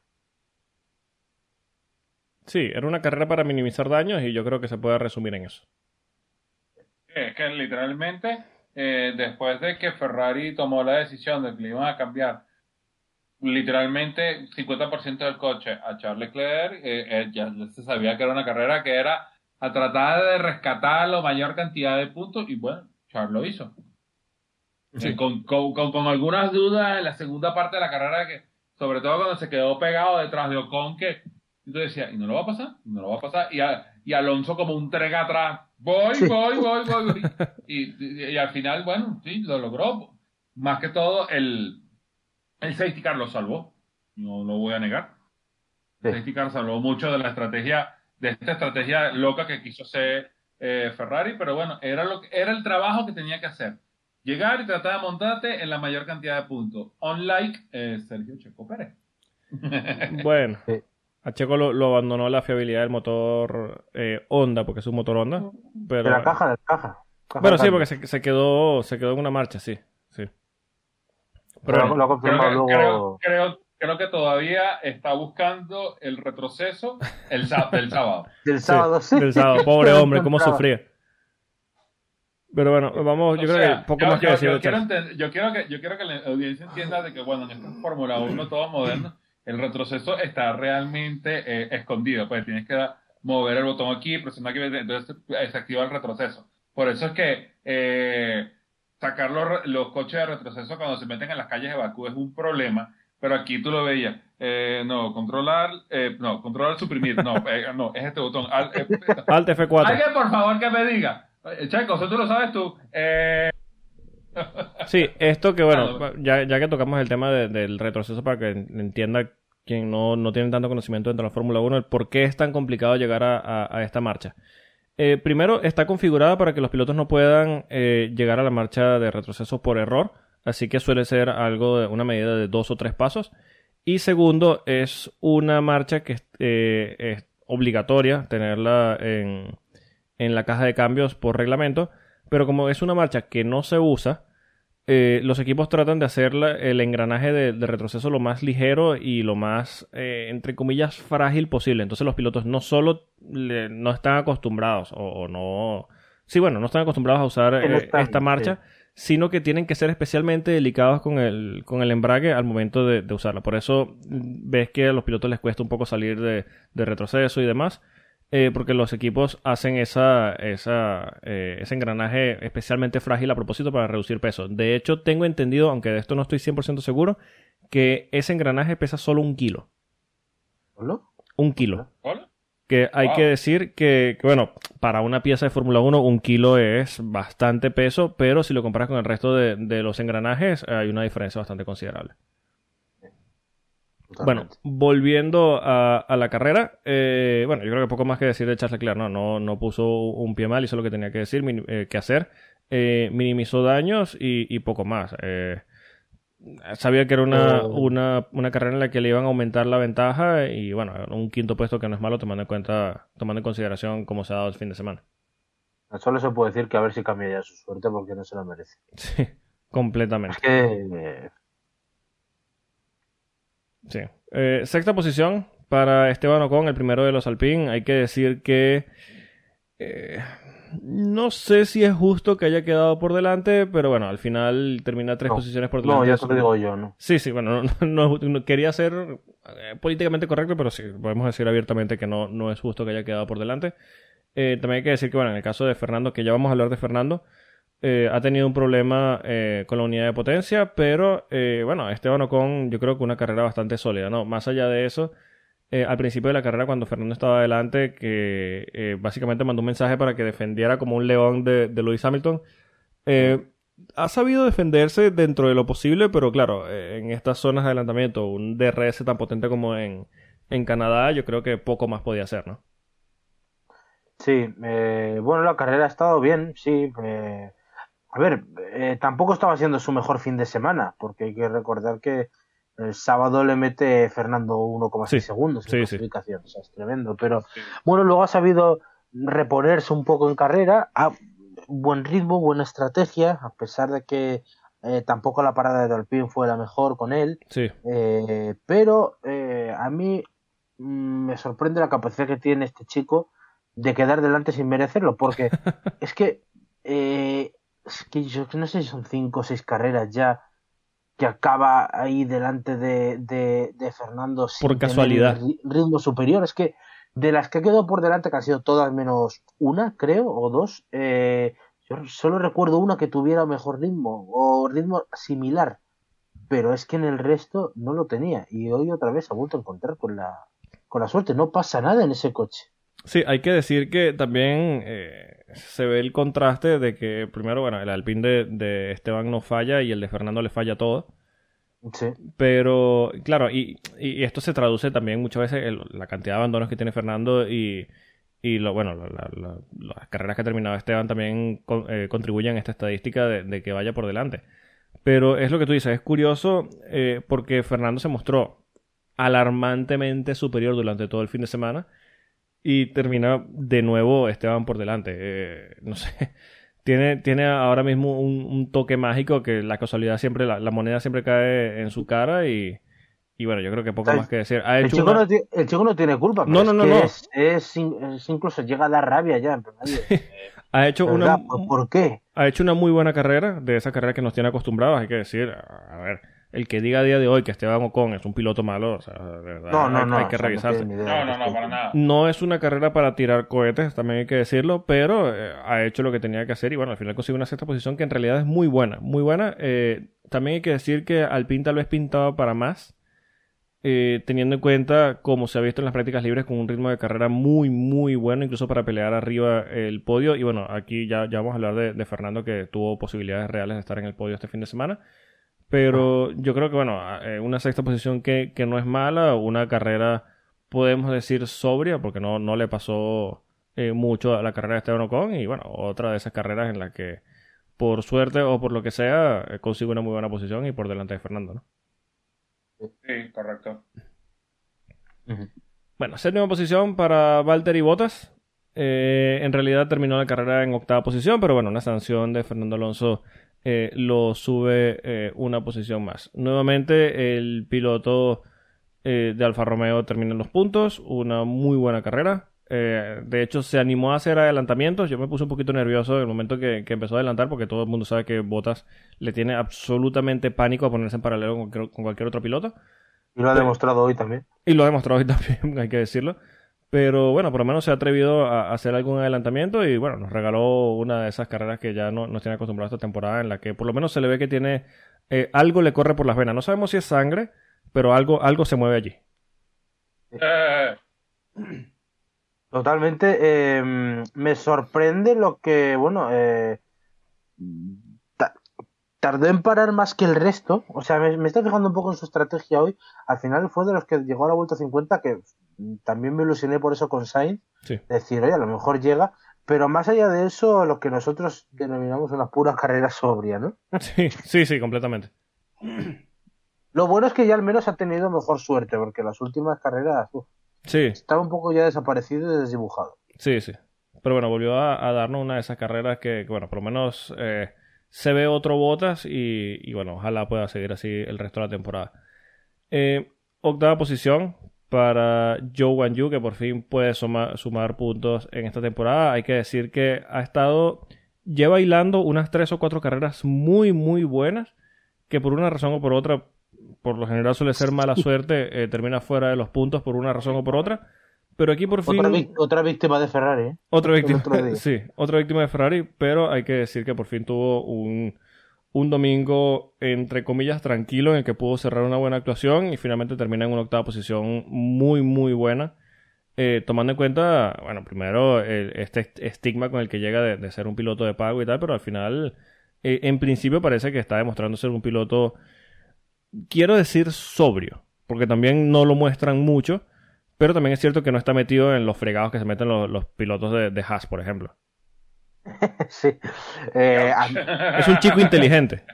¿qué diré? O por lo menos esto Eh, parece. y- Sinceramente es, es, o sea, como primera temporada sigue siendo más que satisfactoria. Sí, O sea, poco, es que poco se lo puede decir realmente.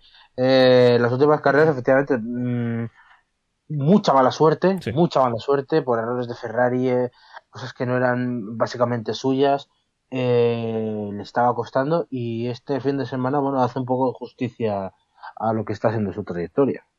También una carrera sobre, bueno, no hemos visto Sí, sí. demasiado, pero, pero bueno, eh, bien, bien, o sea, cumplió, luego aprovechó también la parada.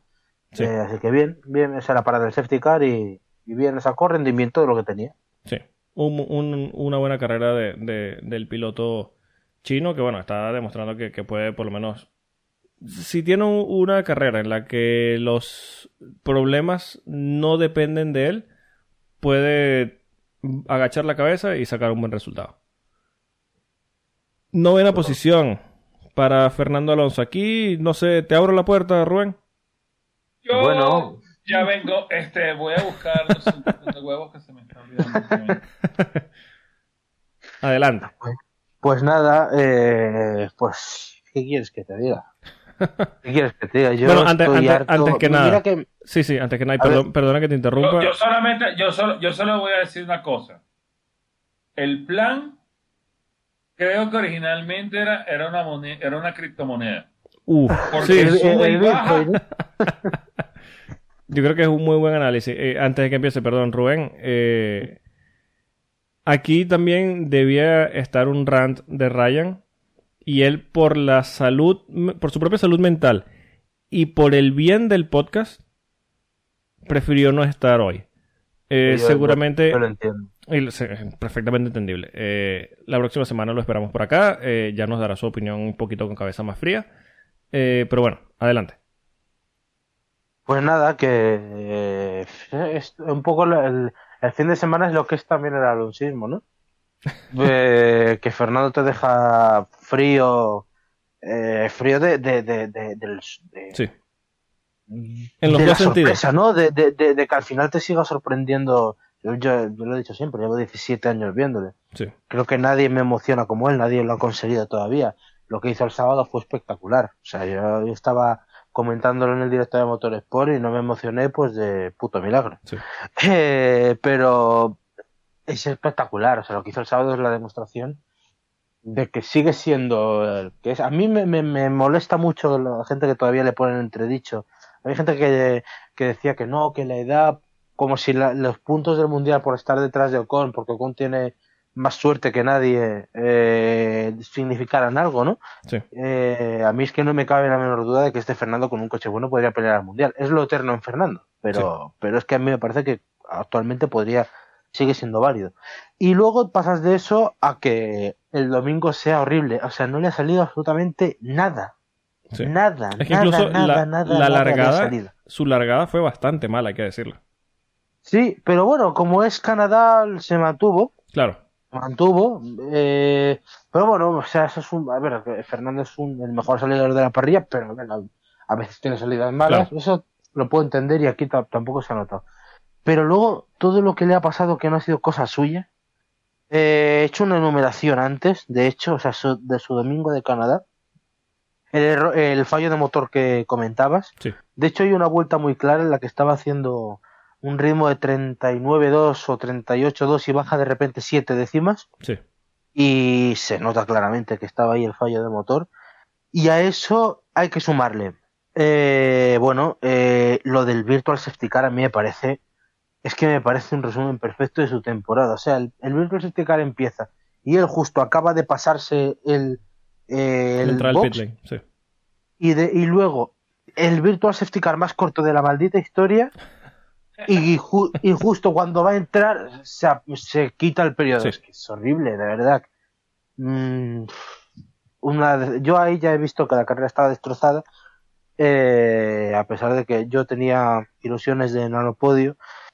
Y luego, bueno, pues eh, luego está el tema de, de mm, yo creo que luego el equipo ha acertado, no sé qué pensáis vosotros, para mí luego Alpine ha acertado manteniéndoles un overcut, pues bueno, de los que se suelen hacer, de que ya cuando pierdas la ventana de parada, pues vas hasta el final. Creo que no era mala, pero luego, bueno, el safety car la ha terminado también de matar.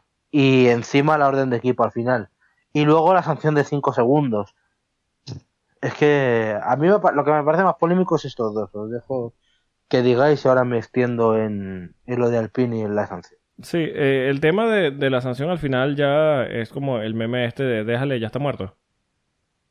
es como, ¿qué, qué más quieres de, Fernando? Y, bueno, sí, eh, un poquito para, para reforzar los puntos que dice. Es un, una, un domingo que engloba un poquito lo que ha sido la, la temporada de Fernando. Eh, una temporada llena de mucha mala suerte. Fernando tiene este, esta, estos momentos en los que incluso se le vio en los momentos asquerosos con McLaren Honda, eh, que te sacaba un resultado que tú decías, ese monoplaza no pertenece allí, pero bueno, está en las manos de Fernando, se, entiende un poquito. Eh, Alpine demostró un muy buen ritmo, eh, sobre todo ritmo de carrera durante todo el fin de semana con las prácticas libres. en clasificación, Fernando no es un misterio para nadie que es un maestro en, en estas condiciones mixtas.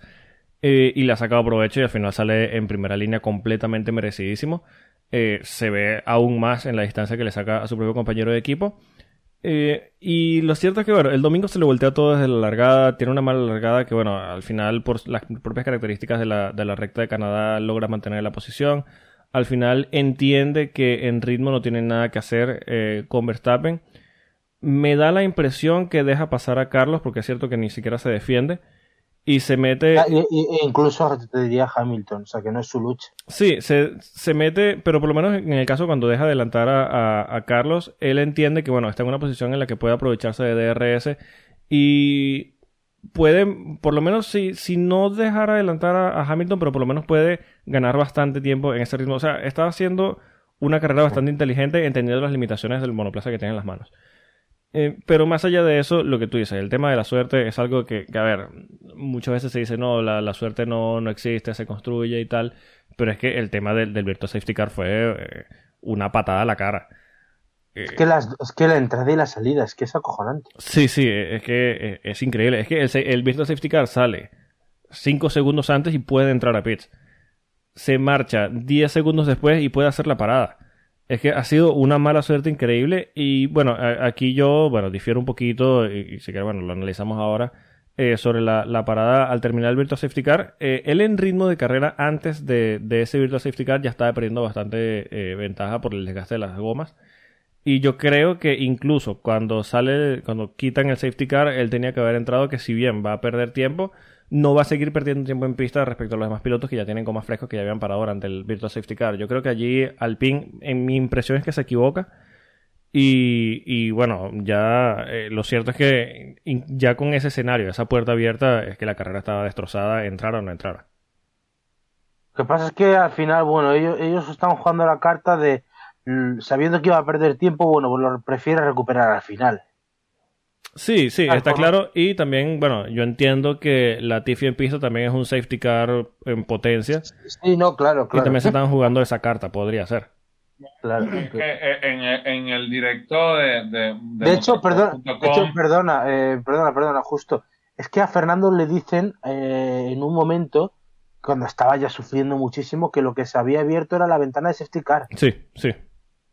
Sí, sí, sí. Bueno, yo en el. En el y dos vueltas después se estrelló Yuki.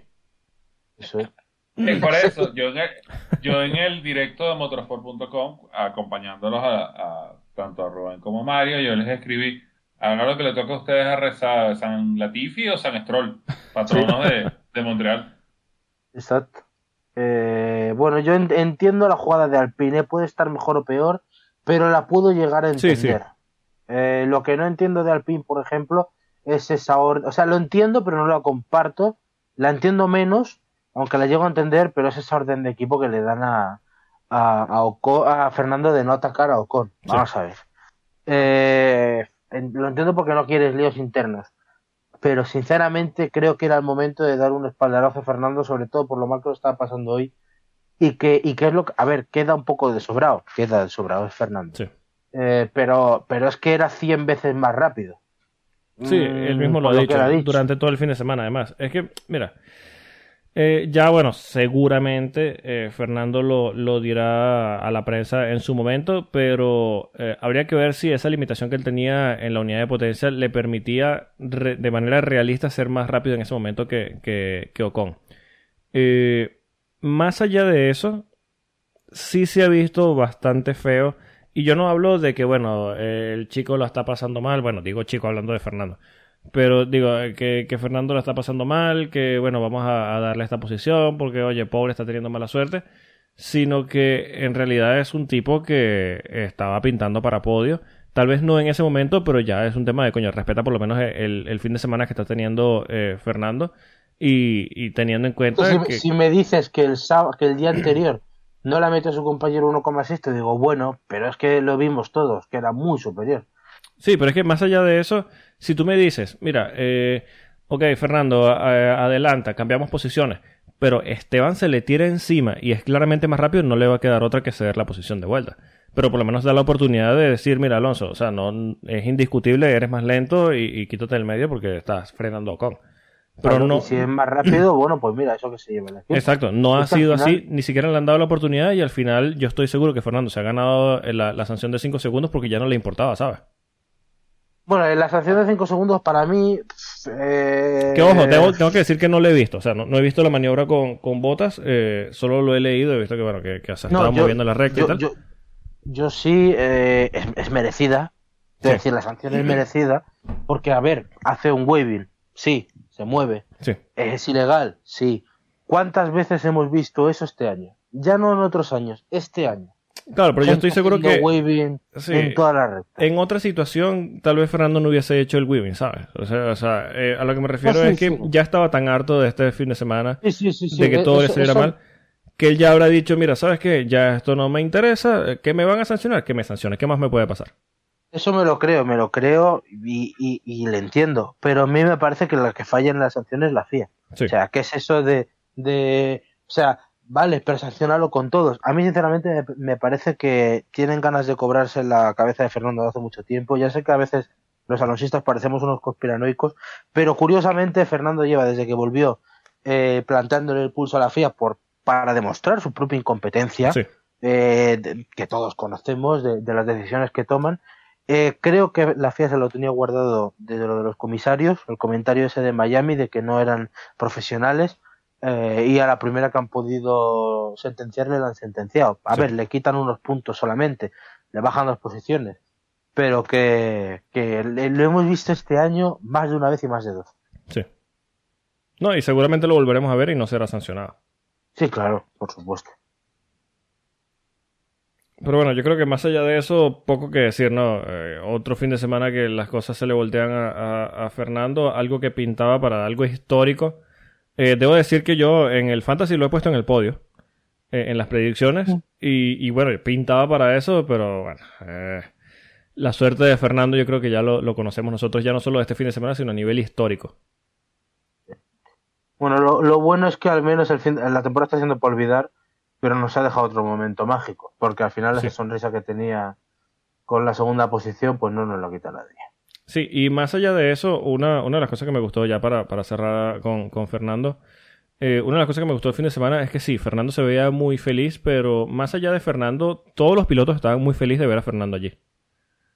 Bueno, pues la cara de Verstappen era magnífica. Sí, ellos saben la capacidad que tiene Fernando y los mejores pilotos quieren luchar con Fernando porque saben que tienen la capacidad para luchar allí que si no lo hace es porque, bueno, primero eh, el factor suerte de la que esta temporada no, lo ha acompañado y, bueno, no tiene un monoplaza tal vez como decir un Ferrari o un Red Bull.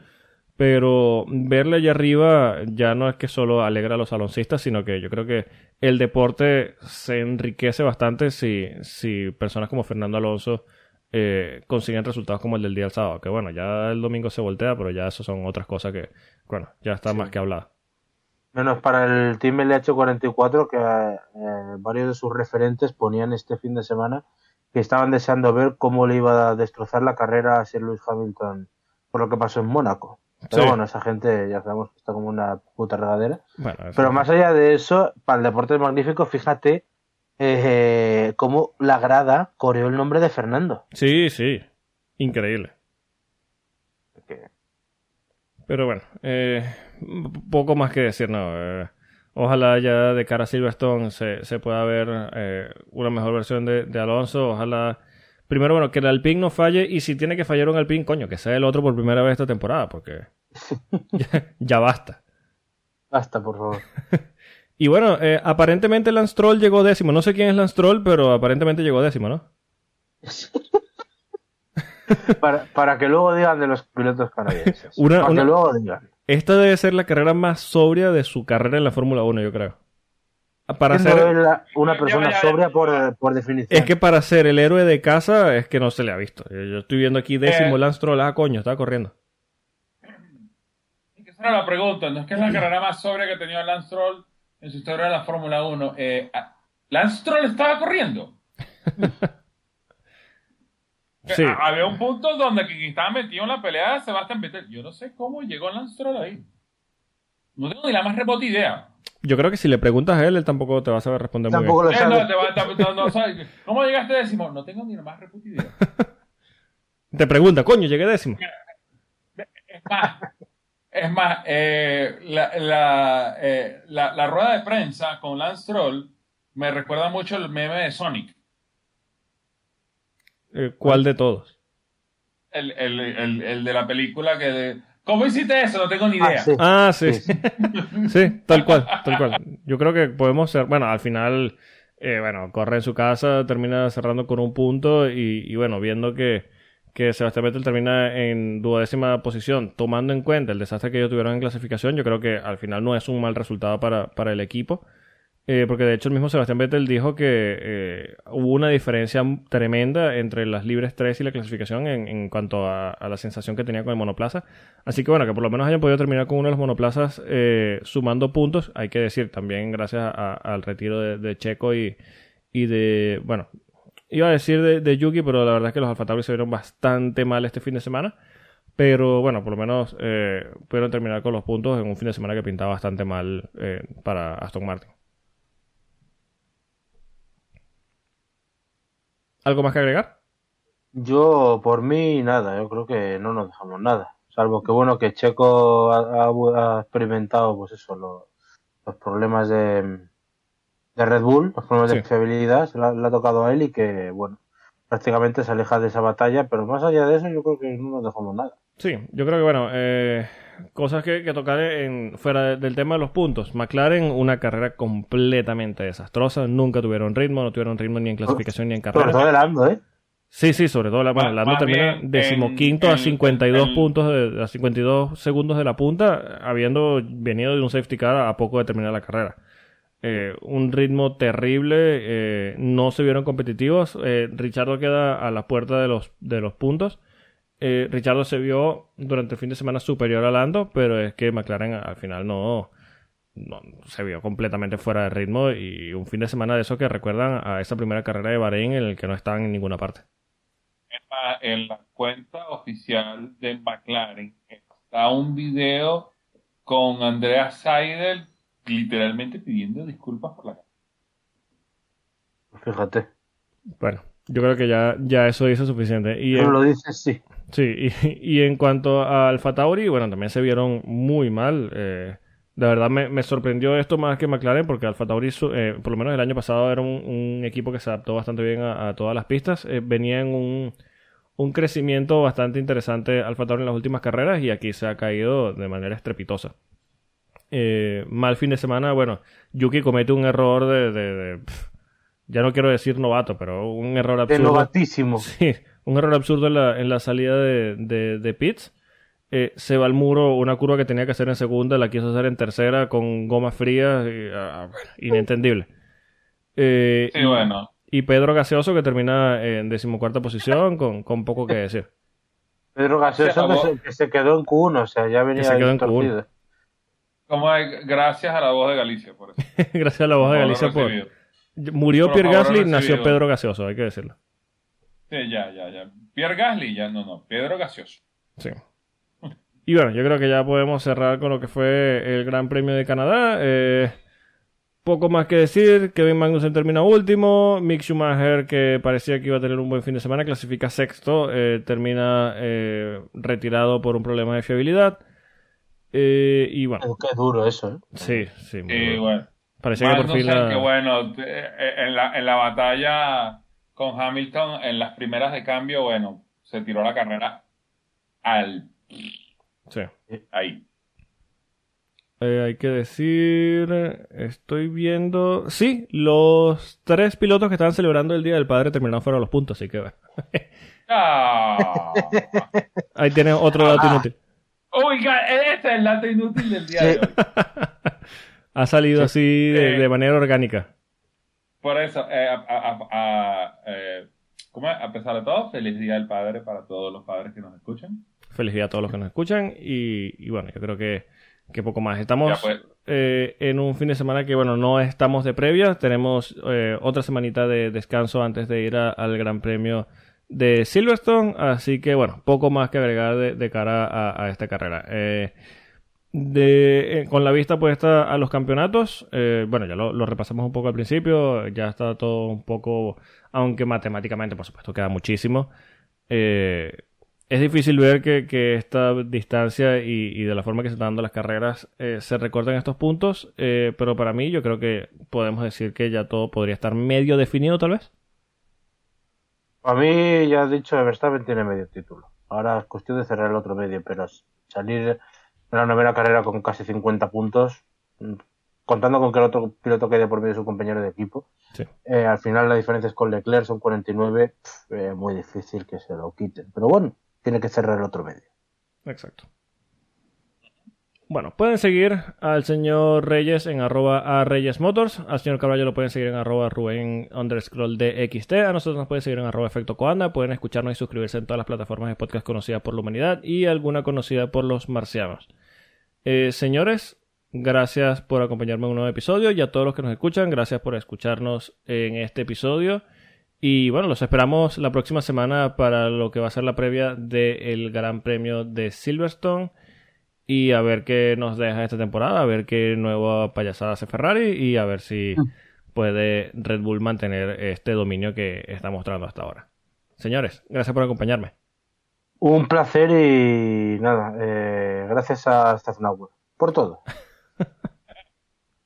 Bueno, señor Polo, eh, audiencia, una semana más que traemos toda la información emocionante acerca de la Fórmula 1. La semana que viene, preparándonos para ese Gran Premio Británico. Y sí, bueno, respondiendo a la pregunta que dejaste tú en el aire, sí, bueno, Max lo tiene ya con, con media mano en la mano, así que Sí, con medio trofeo en la mano. sí, completamente de acuerdo. Bueno, nos escuchamos la próxima semana. Adiós. Adiós.